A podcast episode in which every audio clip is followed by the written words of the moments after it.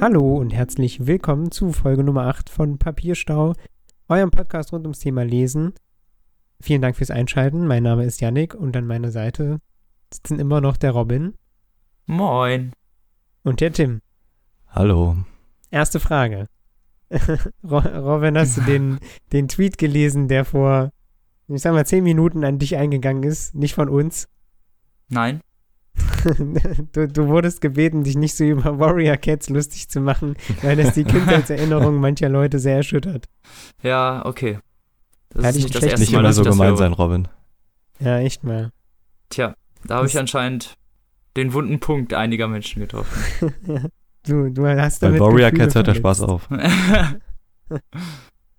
Es gibt Kulturgut, darüber macht man keine Witze. Man darf alles Ja. sagen, aber nichts gegen Warrior Cats, ne? Ja, das war, Genau. anscheinend schon.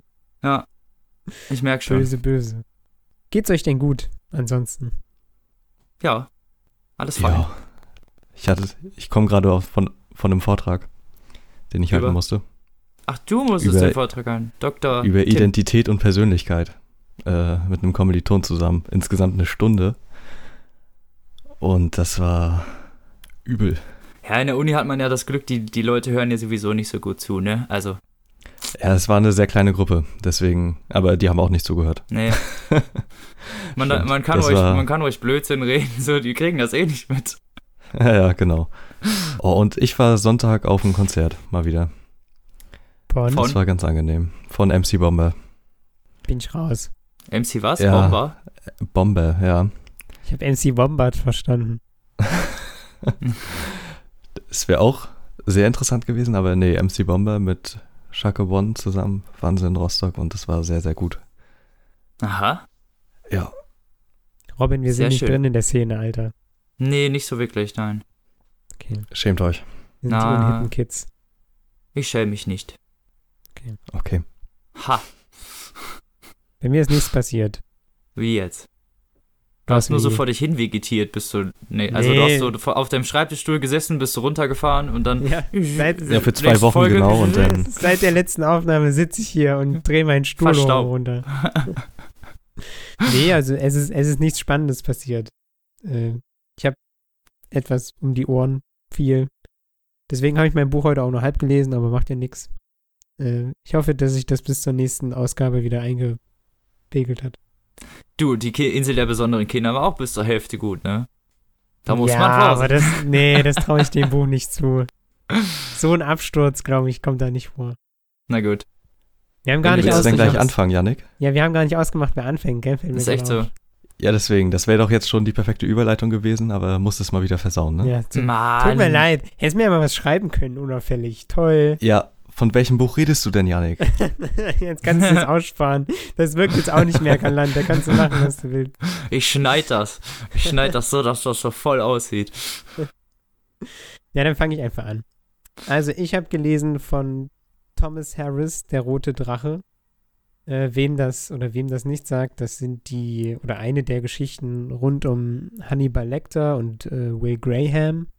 Ich weiß gar nicht, also das ist, war jetzt das erste, was ich von ihm gelesen habe. Also er hat noch das Schweigen der Lämmer geschrieben und das dritte hieß, muss ich kurz nachgucken, Schwarzer Sonntag. Ich glaube, das hat auch noch was damit zu tun. Ich weiß aber nicht, ob der heute, ob der noch lebt oder so. Also ich bin komplett unvorbereitet, ich habe keine Ahnung. Ich habe jetzt auch keine Lust, mir den Wikipedia-Artikel Ah, aufzumachen oder so. Janik, ey. Ja, es tut mir leid. Ich bin momentan etwas überfordert, was meine Aufteilung von Zeit eingeht, äh, angeht. Aber zumindest kenne ich seinen Namen nur von den Hannibal-Büchern und von keinem anderen Werk. Das wird auch mal seine populärste Reihe sein, schätze ich. Glaube ich nämlich auch. Ähm, der Rote Drache spielt vor dem Schweigen der Lämmer und darin geht es, wie eigentlich in fast allen Serien, Filmen, Büchern, die mit Hannibal zu tun haben, um einen Verrückten, der verschiedene Menschen auf kuriose oder weniger kuriose Weise ermordet. Man holt sich dann quasi Hilfe von Will Graham, also der wird dann da quasi als Special Agent angestellt, weil er über die Fähigkeit verfügt, sich in nahezu jede beliebige Person der Welt hineinzuversetzen. Das klingt zwar erstmal so an sich ganz gut, macht ihm persönlich aber große Probleme, weil er eben diesen, diesen Psychopathen, die er mit dieser Eigenschaft verfolgt, so nahe kommt im Geiste, dass ihn das halt zerstört. Also zumindest teilweise. Ja. Also beeinträchtigt so auf jeden Fall. Ja, Es bleibt hängen. Oder wie? ja, dezent. okay. Äh, ich bin eben auf das Buch gekommen, weil ich momentan dabei bin, Hannibal auf Netflix zu gucken, die Serie. Sehr gut übrigens. Gucke ich auch. Kann man nur empfehlen. Achso, Ist siehst du. sehr gut, sehr gut. Ich bin aber noch bei Staffel 2 am Ende. Also Achso, noch ich nicht bin, fertig. Ja, ich bin auch in Staffel 2. Aber da, da sieht man das ja auch, dass den das ziemlich kaputt, also auch in Staffel 1, dass den das ziemlich kaputt macht und so, eben weil er sich in diese Leute so hineinversetzt, dass der halt komplett fertig mit der Welt ist und so. Ja. Ähm, und ich bin halt jetzt aus Zeitgründen nur bis zur Hälfte des Buchs gekommen. Ich, und also die erste Hälfte war schon sehr gut. Es ist sehr interessant, weil die Personen, die vorkommen, kennt man alle aus der Serie eigentlich. Nur, dass manche Personen, die in der Serie zum Beispiel weiblich sind, sind in dem Buch männlich. Zum Beispiel, also hier Alana Bloom, diese eine Psychiaterin aus der äh, Serie, ist in dem Buch Ellen Bloom. okay. Ach, okay. Freddie Lowndes, diese Reporterin, ist also in dem Buch auch Freddie Lowndes, aber ein männlicher Freddie. Kleiner Spo kleine Spoilerfrage. Macht dann Will Graham auch mit dem Alan rum? Nein, also nicht bis zu dem Punkt, wo ich gelesen habe. Okay. Aber das wäre Nochmal natürlich. so eine Insiderfrage. Ja, das ist halt aber auch die, also auch die Art und Weise der Charaktere und die Beziehungen der Charaktere untereinander sind auch original so wie in, wie in der Serie. So, also da sind schon viele Parallelen, abgesehen von den Geschlechtern, das ist eigentlich so das Einzige. Ah ja, okay. Und, und Also Jack Crawford ist weiß. Puh. Da stört es ja nicht unbedingt, ne? Nee, also solche Sachen sind das halt, aber ansonsten ist das wirklich eins zu eins. Und es spielt halt in einer anderen Zeit, also das Buch ist, hat, hat glaube ich, Copyright 1981. Also Deutsch Discman, Discman und äh, PDAs anstatt Smartphones. Ja, ja, genau, also äh, Obwohl die Serie sieht auch so komisch aus, da man könnte auch denken, dass das nicht in der heutigen Zeit spielt. Also abgesehen davon, dass die ja, aber ich halt würde bei der Serie mal selten auf 80er Smartphones tippen. benutzen. Ja, aber die sind ästhetisch irgendwie, also das auch wie die ganzen Leute angezogen sind und so, das wird. Nee, also da auch wie so er wie die das Essen Zeit. präsentiert und wie er das kocht und diese Ja. ganzen architektonischen Innensachen und so. Es ist teilweise schon recht auf modern gemacht. An einigen Stellen. Aber also ja, ich weiß, was du meinst. das Also ist die schon ist so schon recht zeitlos, aber also Hm, ich fand jetzt nur jetzt, das Dekor war dann doch recht ab und zu recht futuristisch fast sogar. Also wirklich recht modern, ne?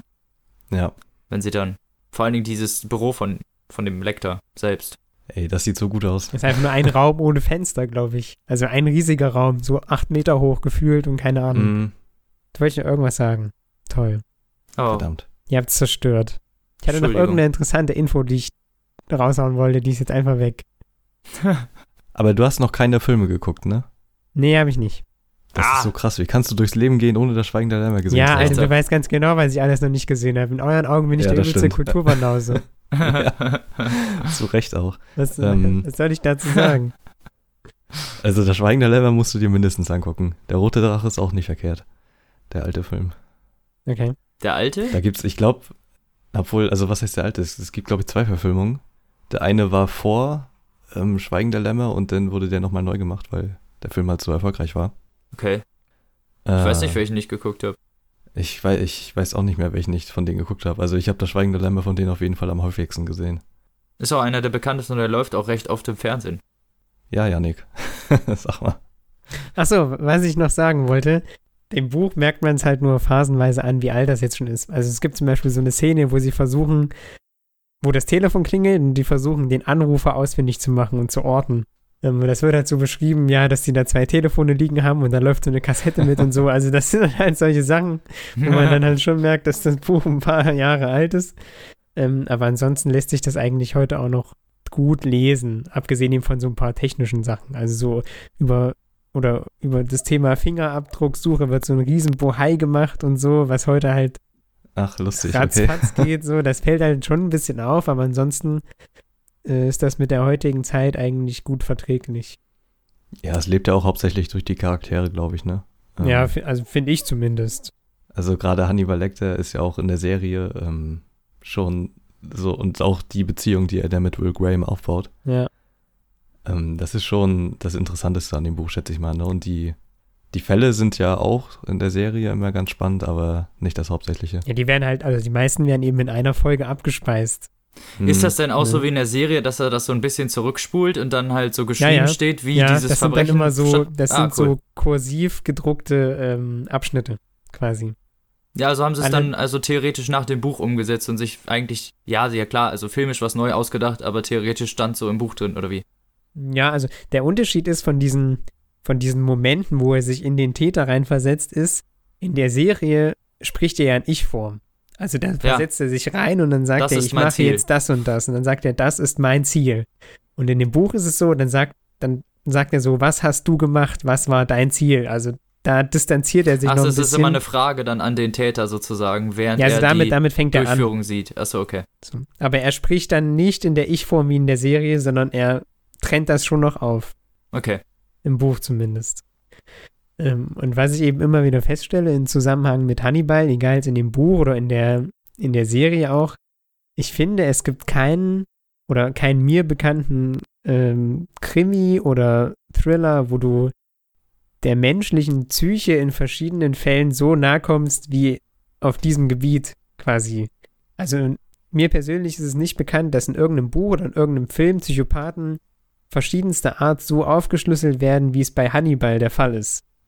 Ja, das Und ist schon sehr Ich äh, glaube, analytisch. dass es eben ein großes Erfolgsrezept ist, weil der normal oder in Anführungszeichen der normale Mensch immer an dem, an dem Wahnsinn anderer Leute interessiert ist. So, wenn einem, wenn einem geboten wird, dass, dass es äh, Ansätze gibt, diese Leute zu verstehen oder den Ansatz dahinter zu blicken, was diese Leute bewegt, dann ist das, glaube ich, was, was viele Menschen fasziniert und was die Marke, egal in welcher Form jetzt als Buch oder als Serie, so erfolgreich gemacht hat. Ja, also dann wirst du Schweigender Lämmer den Film auf jeden Fall lieben. Weil das ähm, da geht's halt, also Hannibal ist einfach mit Anthony Hopkins ähm, die optimale Besetzung. Das finde ich Okay. auch. Also, also ich habe, ich weiß nicht, wie der Schauspieler des, der Serie, des Serien Hannibals heißt, aber der Mats Anthony. Hopkins. Mats. Ich nenne ihn immer den Valhalla Rising-Typen. Genau. ist er ja auch. Äh, Egal. Aber das stimmt schon. Anthony Hopkins ist halt schon einfach so die Ver- Verkörperung des Hannibals. Der hat das einfach so gut gemacht. Auch dieses, auch dieser, dieser Wahnsinn, der da zwischendurch rauskommt. Der ist ja immer recht ruhig. Ja, also der Film ist auch generell halt so gut inszeniert und so unterschwellig. Ja.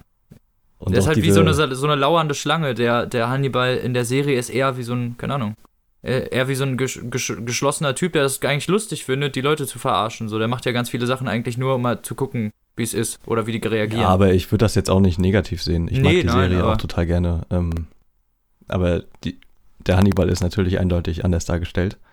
Und bei äh, Schweigen der Lämmer, äh, meine Lieblingsszene hier, ich genoss seine Leber mit einem paar Fabergé-Bohnen. Ja. Wie Anthony Hopkins da so, wie das auch ohne Schnitt gedreht wurde und das ist so unangenehm zu gucken. Mm, Und ja, schau dir den Film an. ja, Nick. Ja, ich kümmere mich. Hetzt mich nicht. Kein Druck. Ja. Äh, wollte ich noch irgendwas? Ach so, ja, was ich, was ich noch sagen wollte, es ist zumindest in dem Buch so, wie es in vielen anderen Krimis nun mal auch ist, dass das Ding nicht eh, äh, erst am Ende aufgelöst wird, sondern man hat eben den Fall, dass nach einem Drittel ungefähr quasi das erste Mal auf den Täter geswitcht wird. So, das ist ja ein gängiges Mittel. Das ist jetzt keine, wir Mhm. haben jetzt nicht das Rad neu erfunden damit. Nein, wenn das Buch aus den aber- 80ern stammt, aber das ist ja schon uralt, dass man das macht. Ist aber trotzdem Und- ganz ähm, eingängiges Mittel, um äh, mal die andere Perspektive darzustellen. Also zumindest Also es ein ist immer wieder ein sehr Krimi. interessanter Part. Ist, ich finde, nur ein guter Krimi kann das auch machen, weil alle anderen müssen sich ja auf, ähm, naja, ihre, ihre Hauptcharaktere und ihren Ermittler so fokussieren und so dermaßen auf die Geschichte, dass es gar nicht möglich wäre, in den Täter zu switchen, weil dann die Vorgänge nicht mehr spannend wären, weißt du, die dann die Ermittlungen hervorbringen würden. Ja. Weil man dann schon alles weiß. Und das macht eine Ja, gute da merkst du halt den Unterschied äh, bei Hannibal, dass das eigentlich nicht das Wichtigste ist, sondern die Charaktere halt, ne? Ja, eben, das meine ich halt, dass die Geschichte dann trotzdem und die Charaktere so bestechend sind, dass das gar nicht so intera interessa interessant ist, wie, wann die das jetzt rausfinden, so. Wollte ich nur mal Ja. unterstreichen. Und ich würde sagen, an, an einer der, oder aus einer der Stellen, wo der Täter das erste Mal so richtig beschrieben wird und sein Vorgehen und so, das hören wir uns jetzt einfach mal an.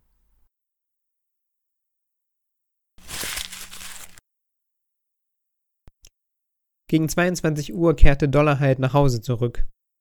Er wohnte in dem großen Haus, das seine Großeltern ihm vermacht hatten. Es stand am Ende einer gekiesten Auffahrt, die nördlich von St. Charles, Missouri, auf der St. Louis gegenüberliegenden Seite des Missouri durch einen großen Obstgarten verlief. Der Besitzer des Gartens kümmerte sich nicht um dessen Instandhaltung. Unter den grünen Bäumen standen auch zahlreiche kahle und abgestorbene.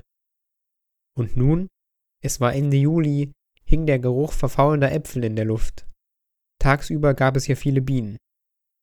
Der nächste Nachbar wohnte fast einen Kilometer weit entfernt. Jedes Mal, wenn Dollarheit nach Hause kam, inspizierte er erst das Haus. Vor ein paar Jahren hatte jemand einen, allerdings unverrichteter Dinge wieder abgebrochenen Einbruchsversuch unternommen. Er machte einen Rundgang durch das Haus und knipste in jedem Zimmer das Licht an. Ein Besucher hätte nicht den Eindruck gewonnen, dass Dollarheit das Haus allein bewohnte.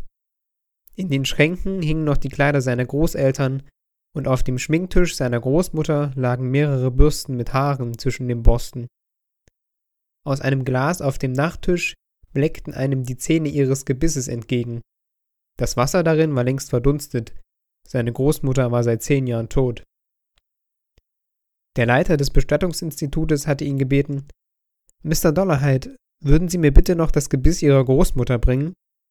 Doch er hatte nur erwidert, Machen Sie ruhig schon mal den Sargdeckel zu. Nachdem er sich vergewissert hatte, dass er allein im Haus war, ging Dollarheit nach oben, um ausgiebig zu duschen und sich die Haare zu waschen. Dann zog er einen Kimono aus synthetischem Material an, das sich wie Seide anfühlte, und legte sich auf das schmale Bett in dem Zimmer, das er seit seiner Kindheit bewohnte. Er stülpte sich die altmodische Trockenhaube seiner Großmutter über und schaltete sie ein.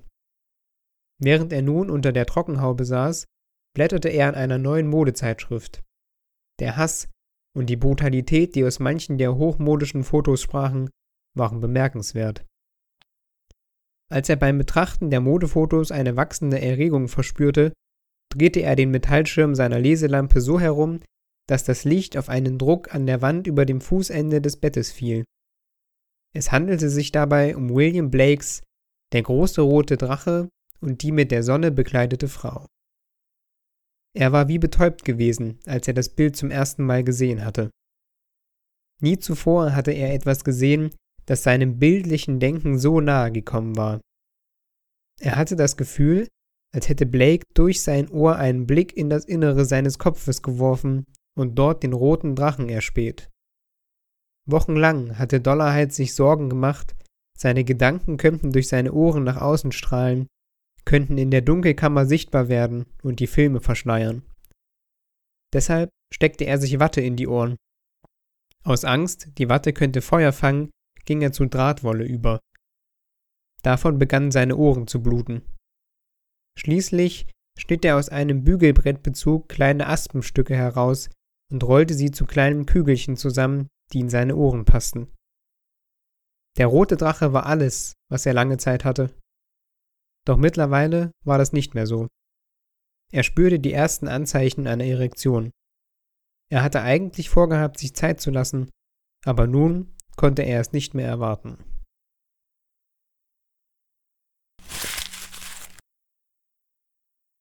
So, also das war quasi so einer der ersten Szenen, wo man mal einen kurzen Blick auf den Täter erhascht ich finde halt immer, dass das ein ganz interessanter Part ist. Also wenn so das erste Mal auf ihn gewechselt wird. So. Weil man ja, wenn man anfängt, das Kapitel zu lesen, nicht gleich weiß, worauf es hinausläuft. Deswegen finde ich das immer ein ganz äh, legitimes Mittel, das so zu machen. Ansonsten habe ich nicht mehr viel zu sagen. Ich habe keine Ahnung. Das Buch ist jetzt 30 Jahre alt. Ich glaube, also das wird ja heute nichts mehr kosten, so, aber kann man machen, auf jeden Fall. Ist es denn noch erhältlich so? Ja, bei Im mir. Normalen? Meldet euch. Schreibt mir eine Mail. Warte, ich, ich gucke mal kurz auf Amazon. Na gut. Würdest du es denn weiterempfehlen, während du es Ja. So wie es geschrieben ist und so? Ja. Ist es denn literarisch irgendwie, ähm, sagen wir mal, hochgestochen oder äh, höher angesiedelt oder eher im Belletristikbereich? Nee, also es ist schon gut verständlich geschrieben. Es sei denn, du, naja, man hat halt manchmal, also die Leute, mit denen man sich da beschäftigt, die Psychopathen, die haben halt einfach einen an der Waffel. Also es ist klar, dass die manchmal, wo dann, dass da manchmal Sachen stehen, die du einfach nicht nachvollziehen kannst, so. Aber prinzipiell ist das. Ähm, Aber die Sprache insgesamt des Buches ist gut verständlich. Gut verständlich, gut. Ja. Also eine Empfehlung. Ja, für alle, Sega, die noch es gibt auch eine neuere Auflage als Taschenbuch, kostet 10 Euro. Und es gibt auch beide gebundenen, also Schweigende Lämmer und Roter Drache. Eine gebundene Ausgabe kostet 10 Euro. Also läuft. Lieber beide. Ja. Wenn man schon 10 Euro ausgibt. Stimmt. Jetzt bin ich fertig. Gut. Tim, dann erzähl Endlich. uns doch mal. So klang das gerade. Erzähl uns doch mal, was hast du uns denn mitgebracht, Tim? Ich habe gelesen von Philip K. Dick Zeit aus den Fugen. Uh. So heißt es zumindest äh, in der Ausgabe, die ich habe. Also auf Deutsch wurde, ist das noch erschienen unter Zeit ohne Grenzen und zeitlose Zeit. auf Englisch Time Ach. Out of Joint. Warum, Ähm, warum auch einfach, wenn es kompliziert geht? ja, genau. Also ursprünglich ist das der Titel so ein Shakespeare-Zitat aus Hamlet. Ähm, Time is out of joint und das wurde dann wahrscheinlich auf Deutsch einfach falsch übersetzt. Oh, Mann. Dreimal. Vermute ich, ja. Ja, die die können es einfach nicht, ne? Ja. Sie können es nicht. Schlimm ist das. Ich finde Zeit aus den Fugen hört sich schon ganz gut an. Und Ja. ähm, das Buch kam 1959 das erste Mal raus. Und Auf es Deutsch geht oder um, äh, äh, erst veröffentlicht in Englisch. Englisch? Achso, okay. ähm, und es geht um, um eine normale Familie, quasi äh, klassischer Mittelstand. Äh, äh, Vic heißt der, der Kopf der Familie und seine Frau Margot. Und die haben einen Sohn, der ist Sam und der ist neun oder zehn oder so. Und äh, ihr Sch Schwager, der Bruder von Margot, von der Frau, äh, lebt raus. ebenfalls in dem Haus. Ah. Das sind nur die drei, das sind nur die wichtigsten Charaktere quasi. Und der Okay. Schwager, ähm, der Bruder von der Frau, ist äh, quasi mehr oder weniger die Person, um die sich alles dreht. Ja. Der ähm, bestreitet seinen Lebensunterhalt dadurch, dass er bei irgendeinem Gewinnspiel, einem sehr schwierigen Ratespiel von der Lokalzeitung teilnimmt, bei dem er seit äh, drei Jahren jeden Tag äh, aus 2108 Kästchen jenes herausfinden muss, was in der nächsten Ausgabe halt das Lösungskästchen ist. Und er gewinnt halt jedes Mal. Boah, was? Und Also so ein Hellseher-Spiel eigentlich, oder wie? ja, er, er geht da extrem methodisch vor und steckt halt wirklich Arbeitszeit darin rein, ne? Da sitzt er halt auch mal zehn Stunden am Tag, um die Lösung halt rauszukriegen. Achso, es gibt Und- eine Rechenformel oder was? Ja, er findet da irgend, also er, er denkt zumindest, er hat einen Weg, wie er das lösen kann. Ah, okay. Und bisher hat es ja auch funktioniert. Ja.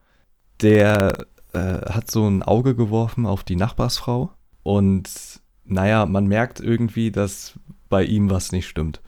So, äh, das merkt man, also dass auch in der Welt irgendwas nicht stimmt. Das merkt man schon davor. Vic, der, der Vater der Familie, hat irgendwie ein komisches Erlebnis im Bad, wo er ähm, das Licht anmachen wollte, aber nicht an einem Lichtschalter, sondern an so einer Schnur. Ja. So eine altmodische Schnur, ne? Und äh, die gibt's halt nicht in dem Haus. Und das, das hat ihn total äh, fertig gemacht. Und der fragt sich halt, warum er ausgerechnet dann, er wusste auch, an welcher Stelle die Schnur sein sollte. Und da war halt keine. Hä? Und also er das- geht ins Bad und da war schon die- immer Schnur und dann so auf einmal keine mehr, oder was? Das, also, nee, er hat sich gerade an irgendwas erinnert in dem Moment dann. An irgendeine Kindheitssache oder so, weißt Wo in dem Bad halt eine mal eine Schnur Schnur, war. hatte. Okay. Genau. Anscheinend so. Und das hat ihn sehr fertig gemacht. Und ähm, naja, dieser äh, Regal heißt der. Ich bin auch immer voll fertig, wenn ich in mein Bad gehe und auf einmal ist die Schnur von der Glühbirne weg, so Midlife Crisis. Ah. Und dieser, und Regal, so heißt der, der Schwager, ähm, trifft sich dann eines Tages äh, oder geht mit der Nachbarsfrau äh, aus. Äh, Julie heißt die. Und äh, die gehen irgendwie an den Strand und ähm, Nachbarsfrau oder der- Nachbarstochter oder also ist sie nee, verheiratet? Frau, also die ist verheiratet. Was? Und die geht mit dem an den Strand? Ja, die steht auch halt ein bisschen auf ihn, ne? Was? Und ähm, ja, geht eigentlich gar nicht, wenn man verheiratet ist, ne? Aber gut. Nee, Regal Gum geht dann auf Kein jeden Wunder, Fall dass die mit den- Zukunft nicht okay ist da.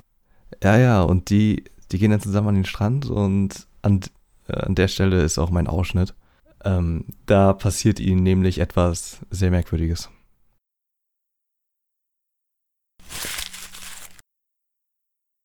Eine Schlange von Kindern wartete vor dem Getränkekiosk. Sie kauften Hotdogs und Eis am Stiel und Eis in der Waffel und Orangensaft. Er gesellte sich dazu.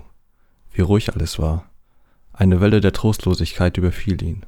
Was für eine Vergeudung sein Leben gewesen war. Hier stand er, 46 Jahre alt, und tüpfelte im Wohnzimmer an einem Zeitungswettbewerb herum. Keine bezahlte, feste Arbeitsstelle, keine Kinder, keine Frau, kein eigenes Haus. Und turtelte mit der Ehefrau des Nachbarn herum. Ein wertloses Leben, Vic hatte recht. Ich könnte ebenso gut aufgeben, fand er. Den Wettbewerb, alles, einfach weiterziehen. Irgendetwas anderes anfangen. In den Ölfeldern unter einem Bauhelm schwitzen. Blätter haken, an einem Schreibtisch in einer Versicherungsgesellschaft Zahlen zusammenzählen, Immobilien verhökern. Egal was, es würde von mehr Reife zeugen. Verantwortung. Ich bummel in einer nicht enden wollenden Kindheit herum. Hobby. Warum nicht gleich Modellflugzeuge zusammenkleben? Das Kind vor ihm bekam seine Schokoriegel und schwirrte ab. Regal legte sein 50-Cent-Stück auf den Tresen. Gibt's hier Bier? sagte er. Seine Stimme klang komisch, dünn und weit weg. Der Verkäufer in seiner weißen Schürze und seinem Cappy starrte ihn an, starrte bloß und bewegte sich nicht. Nichts geschah, kein Geräusch, nirgends. Kinder, Autos, der Wind, alles war plötzlich weg. Das 50-Cent-Stück verschwand, sackte durch das Holz, versank. Es war weg. Ich sterbe, dachte Regal, oder so ähnlich. Angst packte ihn. Er versuchte zu sprechen, aber er konnte seine Lippen nicht bewegen. Sie blieben stumm. Nicht schon wieder, dachte er. Nicht schon wieder. Jetzt passiert es mir schon wieder. Der Kiosk zerfiel in kleine Stücke, in Moleküle, er sah die farblosen, eigenschaftslosen Moleküle, aus denen er bestand. Dann sah er durch sie hindurch, in den dahinterliegenden Raum. Er sah den Hügel weiter hinten, die Bäume und den Himmel. Er sah, wie der Getränkekiosk sich in ein Nichts auflöste. Mit ihm der Verkäufer, die Registrierkasse, der große Bottich voll Orangensaft, die Zapfhähne für Cola und Rootbier, die Kühlboxen für die Flaschen, der Kocher für die Hotdogs, die Senftöpfe, die Regale mit Eistüten, die Reihe schwerer, runder Metalldeckel, unter denen sich die verschiedenen Eissorten befanden. Anstelle all dieser Dinge lag ein Stück Papier. Er streckte die Hand aus und hob den Zettel auf. Er war bedruckt, in Blockschrift. Getränkekiosk. Regal wandte sich ab und ging unsicheren Schrittes zurück. An spielenden Kindern vorbei, vorbei an den Bänken und den alten Leuten. Während er ging, steckte er die Hand in die Jackentasche und fand das Metalletui, das er dort aufbewahrte. Er blieb stehen, öffnete das Etui und sah auf die Zettel, die schon drin lagen. Dann legte er den neuen hinzu, insgesamt sechs. Sechsmal. Seine Beine wankten unter ihm und auf seinem Gesicht schienen sich Kältepartikel zu bilden. Eis rutschte ihm in den Kragen, glitt an seiner grünen Strickkrawatte entlang. Er ging weiter die Böschung hinunter, zurück zu Juni.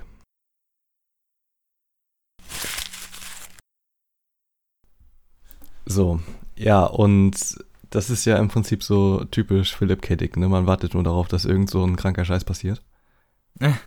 Das stimmt. Ähm, ja, was hast du denn von ihm schon gelesen, Robin? Achso, ich habe äh, so eine Kurzgeschichtensammlung von ihm gelesen. Ich weiß jetzt nicht mehr genau, wie sie hieß. Aber es waren auch so, es waren so ein paar Kurzgeschichten mit so, vor allem ähm, oft mit künstlicher Intelligenz und Robotern, wo man dann nicht genau mhm. genau wusste, wer ist der Roboter und dann alle haben sich so gegenseitig verdächtigt. Das war richtig lustig. Ja, ja, genau. Und das äh, immer was irgend, irgendwo ist noch eine Ebene drüber, weißt du? Ja, also genau. irgendwas Böses kontrolliert immer alles. Genau, und irgendwas ähm, Überraschendes kommt immer am Ende. Mhm. Also ich muss eine, eine Geschichte habe ich gelesen, die war richtig witzig, das war, die war nur drei Seiten lang oder so. Das war so, so ein Typen, der in so einem Raumschiff, der fliegt zu so Aliens und soll denen irgendwie so Versorgungszeug bringen, ne? Und wacht, und es geht damit los, dass er aufwacht und sie ihm, wo, von wo er losgeschickt wurde, haben sie ihm wohl eine Katze als Spielkamerad mitgebracht und die ist aus dem Kälteschlaf aufgewacht, also der wird in den Kälteschlaf versetzt, weil das mehrere Jahre dauert, bis er da ist. Diese Katze ist wohl irgendwie aufgewacht und hat den Kurs verändert. Und er wacht dann halt auf und ist mega angeschissen und steckt die Katze einfach in den, äh, in den Müllschacht. Also stopft die einfach in den Müllschacht und dann wird die aus dem Raumschiff gepustet und stirbt halt. Und dann kommt er bei den Aliens an und die fragen ihn halt dann irgendwie so, ja, was ist mit dem, was mit der Katze wäre, die er dabei hatte. Und er dann so, welche Katze so, ne? Und tut halt so, als hätte er keine dabei gehabt. Und dann macht er seinen Austausch da und die reparieren irgendwie sein Schiff oder betanken das neu und so. Und dann fliegt er wieder in Orbit und ist da und merkt auf einmal, der Generator für, sein, für seine Kälteschlafkammer ist weg. Das heißt, er muss drei Jahre lang bei vollem Bewusstsein durchs All fliegen. Und dann sagt er, okay, scheiße, ähm, ich habe aber ganz viele Filme am, an Bord. So, dann macht er diese Bibliothek mit Filmen auf und da ist nur so ein Katzenspielzeug drin. So, weißt du, die haben ihn halt so mega verarscht, so. Ja, die haben ihn halt so alles weggenommen, so, weißt du, und auch das Essen, so. Er hat kein Essen und er will dann irgendwie so Koch werden und dann nur so Katzenfutter. 600 Dosen, so, weißt du. Ach du Scheiße, ey. Ja, also. Ah, so war's halt. Das äh, ist ja, Philipp K. Dick hat ja viele, ähm, oder hauptsächlich Science-Fiction-Sachen geschrieben, auch viele, die heutzutage sehr bekannt sind. Der hat äh, die Romanvorlage zu Blade Runner geschrieben. Ja. Oder Minority Report oder Total Recall. Genau, alles, alles. Oder Scanner Darkly, auch alles richtig geile Filme. Also alles Total Philipp Recall, die alte Version halt. Ja, ja, ähm, die alte, genau. Ja, ja. Und, Muss man äh, immer dazu ja, sagen. Ja, genau, das ist ähm, ein Problem mit den Neuverfilmungen. Und er hat halt in den 60ern und 70ern sehr viel geschrieben, äh, wirklich extrem viel, ähm, und war halt ständig auf irgendwelchen Drogen, ne? Also auf, Oh, auf allen wahrscheinlich, auf allen Halluzinogenen, äh, auf alles, was es da so gibt. Und also seine Geschichten gehen halt eigentlich immer. Ich muss dazu sagen, ich bin auch noch nicht ähm, ganz durch mit dem Buch. Ich bin jetzt auch gerade bei der Hälfte. Und man kann schon erahnen, in welche Richtung das geht, wenn man schon ein, zwei Sachen von denen kennt. Ja. So gerade Scanner Darkly. Ähm, da gibt es einen richtig geilen Film zu, den kennt keiner. Der ist aber richtig geil. Das vor allem übelst das Star-Aufgebot und keiner kennt den. Mit Robert Downey Jr. und Woody Harrelson und Keanu Reeves. Ja, manchmal ist das so, ne? Wenn man sich nicht in die Zeitung und so einkauft, dann wird man auch nicht promoted. Ja, und von, der ist von Richard Linklater, der auch schon viele gute Filme gemacht hat. Und sieht halt äh, extrem verrückt aus. Und ja, man merkt halt bei dem, bei dem Buch, äh, also bei Zeit aus den Fugen, ähm, ziemlich schnell, wo, wohin der Hase läuft. Das sagt man so, ne? Wie der Hase ja, läuft. Ähm, wie der Hase läuft, genau. Weil ab, ab dem Moment spätestens merkt man dann, dass da muss irgendwas mehr sein. ja, Und, man, das ähm, merkt man schon- recht schnell, ne? Dass dann irgendwas und, faul ähm, ist. Genau, und das Ende des letzten Aktes, mehr oder weniger, ist dann, dass der Nachbar anscheinend irgendwie damit involviert ist, was mit dem Typen passiert. Die ganze Geschichte, also bei der ganzen Story muss ich irgendwie voll an Life is Strange denken. Ich weiß nicht warum. Habe ich nicht gespielt. Oh nee, das musst du mal machen. Unmensch. hm. Der Ist Plot hat mich jetzt nicht so gepackt, muss ich sagen. Ey, du, du musst das spielen. Das, das wirkt echt nicht so interessant, aber das ist so äh, spannend und traurig und emotional. Na gut. The Walking Dead fand ich auch gut von Telltale. Dann wird dir das bestimmt auch gefallen. Ist auch viel Zeitreise, Paralleluniversen-Kram und so. Hui. Ja, geht ganz schön ab noch gegen Ende hin. Und ja, ist, ich würde sagen, Zeit aus den Fugen ist so ein, ein Standardding von Philip K. Dick, so da kann man nichts mit falsch machen. Es hat nur 280 Seiten, äh, kann man mal locker weglesen. Also gute Unterhaltungsliteratur, aber ich denke, er hat schon mal Besseres geschrieben. Also ist jetzt, Okay. ja, okay. Bei Also ihm ist ja auch, schon- bei, mir ist, bei ihm ist ja auch ein bisschen typisch so. Äh, auch so von, von der Inszenierung. merkt man dann so und äh, So ein typischer in, in dem so. Kapitel, in, genau, in dem Kapitel, in dem man dann merkt, dass äh, der, der Nachbar was damit zu tun hat. Das Kapitel endet dann so, hoffentlich erfährt Regan nichts. Oder so, weißt du, was in die Richtung so Ja. oh, so was Mysteriöses, so. Oh, ja, ja. so Er ist so ein weiß man bisschen, schon, er ist ja, so ein okay. bisschen Twilight Zone, ne? Ja, so ein bisschen. So ein ähm, bisschen Twilight Zone in Buchform ist das so. Kann ich Boah, mir mal vor. Twilight so, können wir auch noch ah, einen Podcast machen, Alter. Twilight Zone ist was Okay, ganz Twilight anderes, Zone. Mann. Nee, ich hat nur nichts mit. Vampir zu tun. Ja, da bin ich raus. Was, Twilight Zone oder? Ah, Twilight kennst Ohne du, ne? Vampire, Aber ohne Twilight Janik. Zone kennst du nicht, oder was? Das geht doch nicht. Ja, Yannick ist doch jung, haben wir schon festgestellt. So, ähm, Ihr seid alte Männer. Ihr geht zusammen in die Herrensauna. Ich bin noch jung und vital. Normal. so, ähm, Feiere ich immer meinen ja, Geburtstag. also, wow. wow. Ja, mach einfach weiter, ist jetzt auch egal. Ja. Komm, Robin. Sp- Red über irgendwas anderes. Nein. Tim soll noch sagen, ob er es Apropos. Altherrensauna, ne? Nein, nicht, nein, nicht apropos Altherrensauna. Mein Buch hat nichts mit Altherren, Altherrensaunen zu tun. Saunas, Saunen, keine Ahnung. Ich glaube, es heißt Sauni. Saunen. Sauni. Ja. Sauni wird sein. Hm. Yeah. Wir haben den Code geknackt. So. Nein, mein Buch heißt äh, Nussschale und ist geschrieben von Ian McEwan. Ian McEwan ist äh, 48 geboren, 68 Jahre alt damit und äh, in England und hat schon ziemlich viele Bücher geschrieben und auch irgendwie relativ viele Filme gedreht. Nussschale ist jetzt das Neueste, das kam jetzt erst vor geschätzt, glaube ich, irgendwie äh, drei Wochen raus. Also wirklich Ach, so neu ist das? ganz frisch sozusagen habe ich mir das dann. Ja, Papierschau mal wieder am Puls der Zeit, ne? Ja. Ja. Die, die ersten beiden stellen hier Bücher aus den, keine Ahnung, 60ern und 80ern vor und dann kommt hier. Das Mann, wird die- Mann, Mann. Das wird der Folgenname, am Puls der Zeit. nee, ähm, und in dem Buch geht's, Nussschale, geht's um ein, ähm, ist aus der Sicht eines Fötus geschrieben im Mutterleib, wie heranwächst. Das ist schon. Wie auch sonst. Aber dieser, also, oh, was war, nichts. Nichts, nichts. Sprich einfach weiter. er ist im dritten Trimester, glaube ich, ich weiß nicht genau, was das heißt, äh, neunter Monat oder so. Also schon recht ausgewachsen, sagen wir es mal so. Er hat schon Ja, Finger. zwischen sechs und neun, oder? Ich habe keine Ahnung, Mann. Von Trimestern muss es doch drei geben. Erster bis dritter, dritter bis sechster und sechster bis neunter. Ja, wahrscheinlich. Macht Sinn. Du alter Gut Mathe-Profi. kombiniert, Sherlock. Danke. Danke. Also er hat auf, ähm, und es ist halt immer so aus seiner Sicht geschrieben, er kann zwar ja auch nicht sehen, durch den Bauch hindurch, ähm, Steht beschreibt, dann auch nichts Spannendes drin, ne? nee, so gar nichts, nein. aber ja, er, also es ist, es ist so geschrieben, als wäre er ein, sagen wir es mal so, als wäre ein 55-jähriger Intellektueller in diesen Geist des, dieses Fötus bewohnen, so weißt du, und wäre eigentlich eingesperrt in der. Hülle des Mutterleibs. So. Und auch diese Kommentare, die der ab und zu von sich gibt, so sind halt wirklich extrem zynisch und insgesamt auch äh, recht hochgestochen teilweise. Gehen, also es geht eigentlich darum, dass dieser äh, Fötus äh, mit seiner Mutter natürlich äh, körperlich verbunden, die Mutter namens Judy, hat einen Liebhaber und plant mit diesem Liebhaber ähm, den Vater des äh, unbenannten Fötus umzubringen. Also ihren Ehemann. Und das ist eigentlich dann so die Fehde, worum es geht. Und dieser Fötus, der dann eigentlich zwischen den Fronten sitzt und als Spielball dieser Fehde, dieser, dieser Intrige ähm, benutzt wird eigentlich und äh, tatenlos zusehen muss, wie Und er kriegt dann alles mit oder was und kommentiert das denn? Genau, er kriegt, er kriegt alles mit und ähm, es ist halt so, als würde er eigentlich die ganze Zeit, als wäre er ein recht auktoriale Erzähler. Also es wird dann immer zwischendurch so, ja, das habe ich nicht gehört, weil ähm, die das Spülbecken laut gemacht haben und ich das dann nicht mehr verstehen konnte. Aber fast insgesamt kriegt er fast alles mit. Also es wird recht wenig Hattest du- verschleiert. Hattest du große Probleme, das zu lesen, weil es dir zu surreal erschien oder ging das für dich? Oh, das ging eigentlich klar. Das, was, ähm, ich will nicht sagen unbedingt nervt, aber das, was das Buch recht anstrengend zu lesen macht, ist die ähm, hochgestochene Sprache.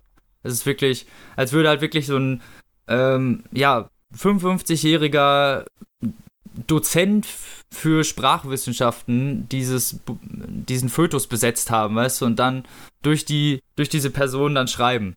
Okay. Und, und das ist halt an einigen Stellen, Aber man, wie soll ein Fötus denn sonst sprechen, wenn nicht so? ja eben, ga, ganz klar, ne? Aber das ist klar. macht doch für mich voll Sinn. Es ist halt auch nicht, also geschichtskontextlich und ähm, auch, sagen wir mal, im Buch insgesamt stört es nicht unbedingt und gibt dem Ganzen eigentlich einen hochwertigen Charakter und ähm, auch eine Tiefe, die Mhm. ich nicht unbedingt erwartet habe von vornherein, die mich überrascht hat und äh, von der ich, ja, sagen wir mal, geplättet war und auch ähm, die Ansichten teilweise wirklich interessant fand.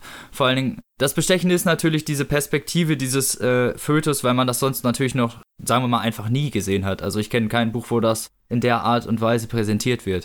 Die Perspektive aus so einer Sicht, weißt du? Wisst ihr, was ich meine? Ja. So. Ist mir auch nicht bekannt. Hm. Und das ist so das Bestechende und naja, diese, die, diese hochgesprochene Literatur, die, das ist eigentlich, das gibt dem Ganzen einen bestimmten Wert, aber sagen wir es mal so, ich war noch nie so froh, dass ich auf dem Kindle diese Wordsucher, äh, diese, dieses Wörterbuch drin hatte, wo man einfach draufklicken und sich dann zeigen konnte, was das heißt.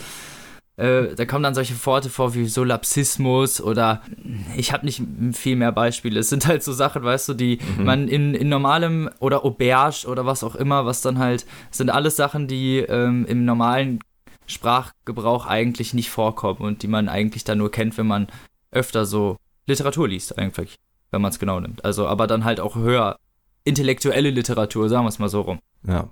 Das ist, ähm, sagen wir, das Buch hat 200 Seiten und es hätte nicht unbedingt länger sein dürfen, sagen wir es mal so.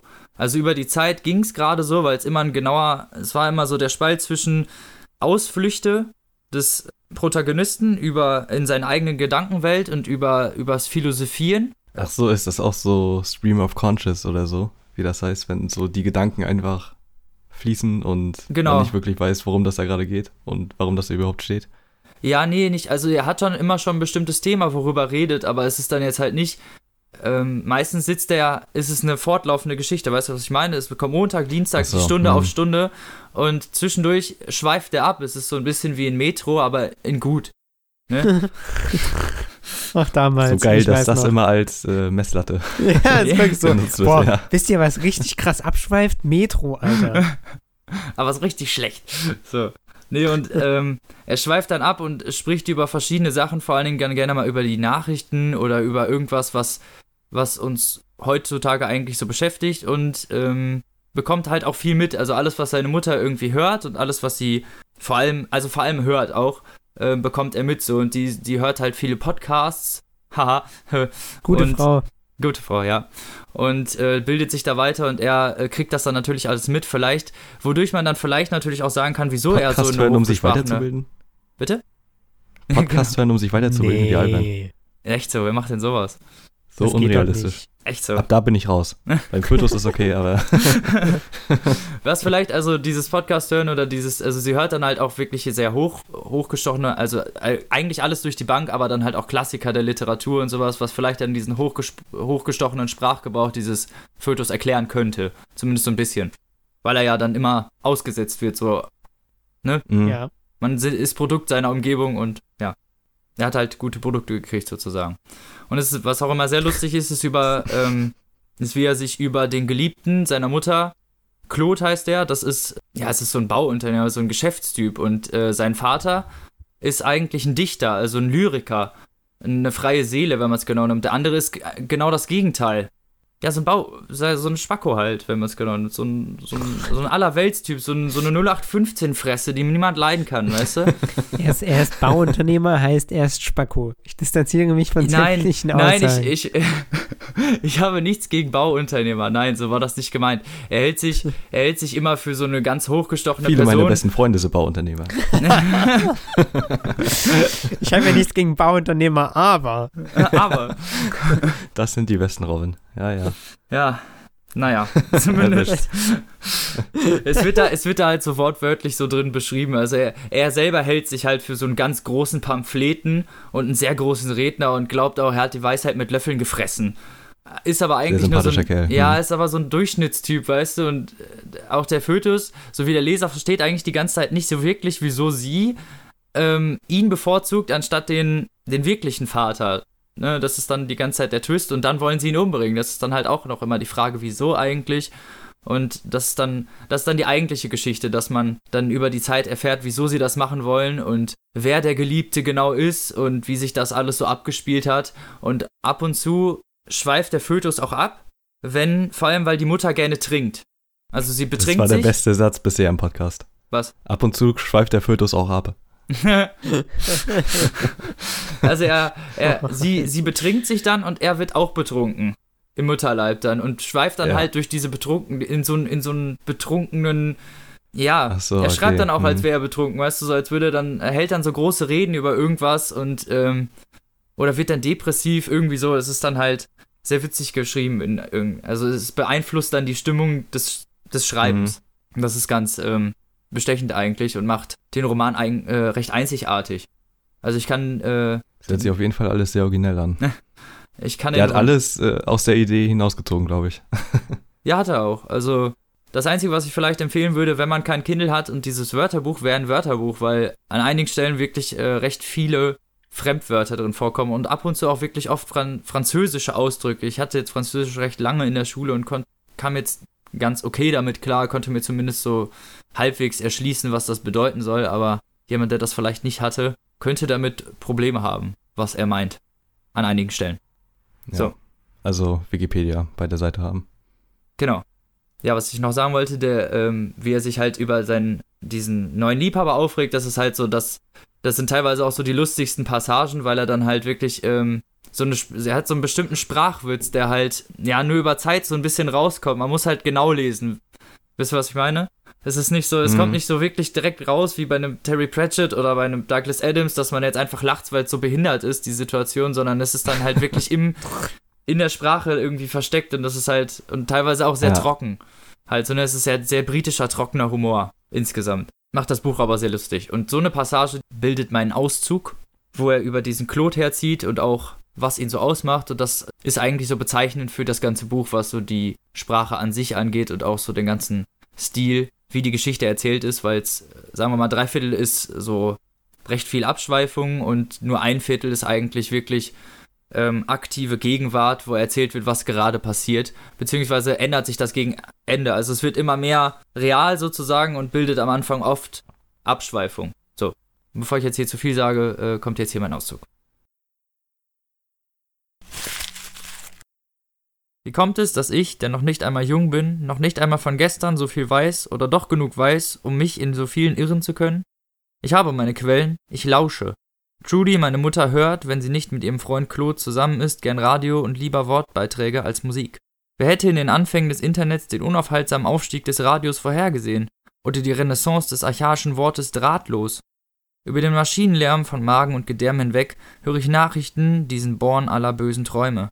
Ein Drang zur Selbstkasteiung lässt mich aufmerksam alle Analysen, jeden Widerspruch verfolgen. Stündliche Wiederholungen und halbstündliche Kurzzusammenfassungen langweilen mich nicht. Ich dulde sogar den BBC World Service mit seinen infantilen Fanfaren, synthetischen Trompeten und Xylophone zwischen den einzelnen Beiträgen. In so mancher langen, ruhigen Nacht habe ich meine Mutter einen heftigen Tritt verpasst. Sie wurde wach, konnte nicht wieder einschlafen und tastete nach dem Radio. Grausam, ich weiß, aber am Morgen waren wir beide besser informiert. Außerdem hörte sie sich mit Vorliebe Podcasts an, Hörbuchratgeber, Werde Weinkenner in 15 Folgen, Biografien von Dramatikern des 17. Jahrhunderts oder Klassiker der Weltliteratur. Bei James Joyce Ulysses schläft sie ein, obwohl ich hellauf begeistert bin. Und wenn sie sich Kopfhörer aufsetzt, vernehme ich jedes Wort noch klarer und deutlicher, so gut werden Schallwellen durch Kieferknochen und Schlüsselbeine übertragen, hinab durch ihr Skelett und zügig weiter durchs nähernde Fruchtwasser. Selbst das Fernsehen entfaltet den Großteil seines bescheidenen Nutzens durch Schall. Und manchmal, wenn sich meine Mutter mit Klo trifft, reden sie auch über den Zustand der Welt, beklagen ihn zumeist, obwohl sie planen, zu seiner Verschlechterung beizutragen. In meiner Wohnstadt, in der mir nichts weiter bleibt, als an Körper und Geist zu wachsen, nehme ich alles wahr, selbst Triviales, und davon gibt es reichlich. Denn Claude ist ein Mann, der es liebt, sich zu wiederholen. Ein Mann der immer selben Leier. Schüttelt er einem Fremden die Hand, sagt er, zweimal habe ich schon gehört. Claude wie in Debussy, doch er irrt. Er ist Claude wie ein Bauunternehmer. Ein Mann, der nichts erfindet, nichts komponiert. Gefällt ihm ein Gedanke, spricht er ihn laut aus, denkt er ihn später noch einmal, spricht er ihn wieder aus. Warum auch nicht? Die Luft mit seinem Gedanken ein zweites Mal in Schwingung zu versetzen, bereitet ihm Vergnügen. Er weiß, dass jeder weiß, dass er sich wiederholt. Nur weiß er nicht, dass andere es nicht so toll finden wie er selbst.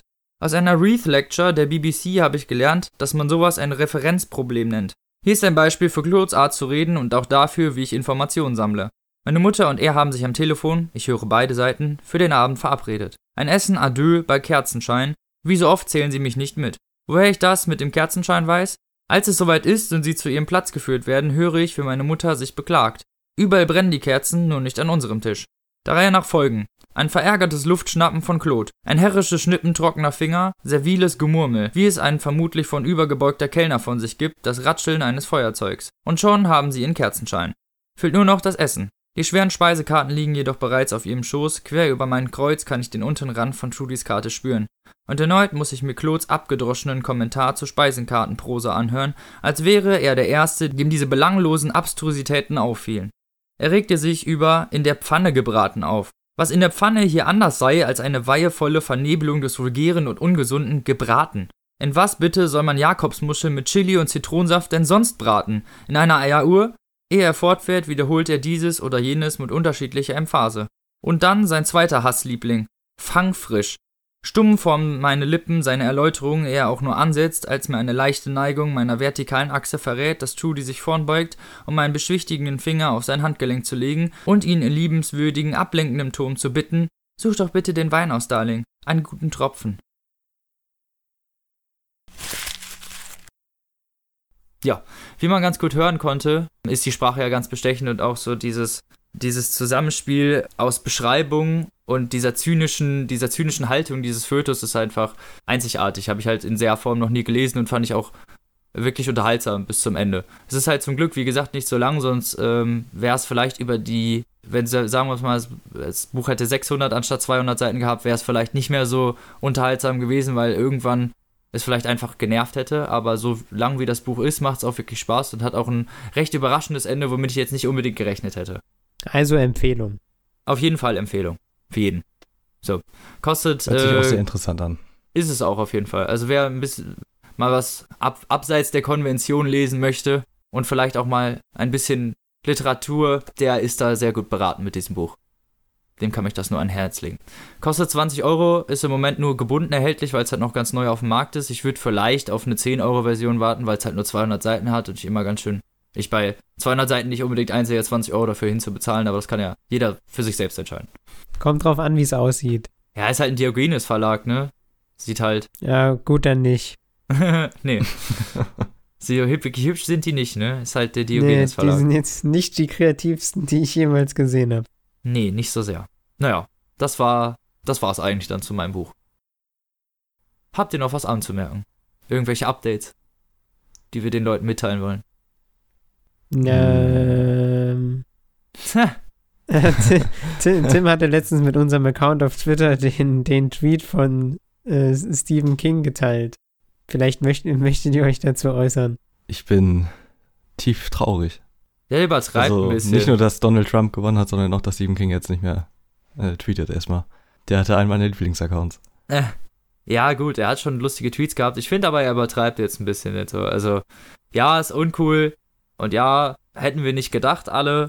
Aber das erste Interview, was er gegeben hat, hat er ja ungefähr alles wieder zurückgenommen, was er gesagt hat. Von daher will es, glaube ich, Ja. nicht so schlimm, wie alle Leute glauben. Also, ich glaube nicht, dass man jetzt unbedingt nach Kanada auswandern muss.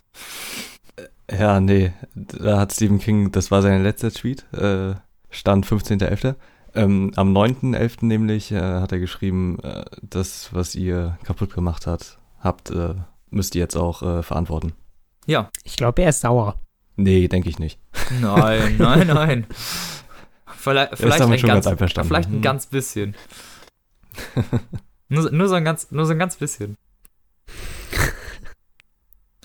Okay. Ansonsten liegt euch nichts mehr auf der Seele. Nein, nicht unbedingt. Eigentlich wäre nächste Woche eine Sonderfolge dran, aber wir müssen das aufgrund Nein, in von. zwei Wochen. Aber ja, jetzt in vier Wochen. in der nächsten Folge, tut mir leid. Also nächste Folge normale Folge. Nur Ja, zur Info. wir haben ein bisschen Zeit, Mangel. Druck. Ja, und das. Und da ist das ein bisschen schwierig, unser Projekt noch hier zu präsentieren. Aber wir geben uns Mühe, Alles für die Zuhörerschaft. so ist es. Die Sippe. Gut. Dann vielen Dank fürs Zuhören. Wir hören uns in zwei Wochen wieder. Lest was Gutes, bleibt gesund. Bis später. Macht's gut, Leute. Tschüss.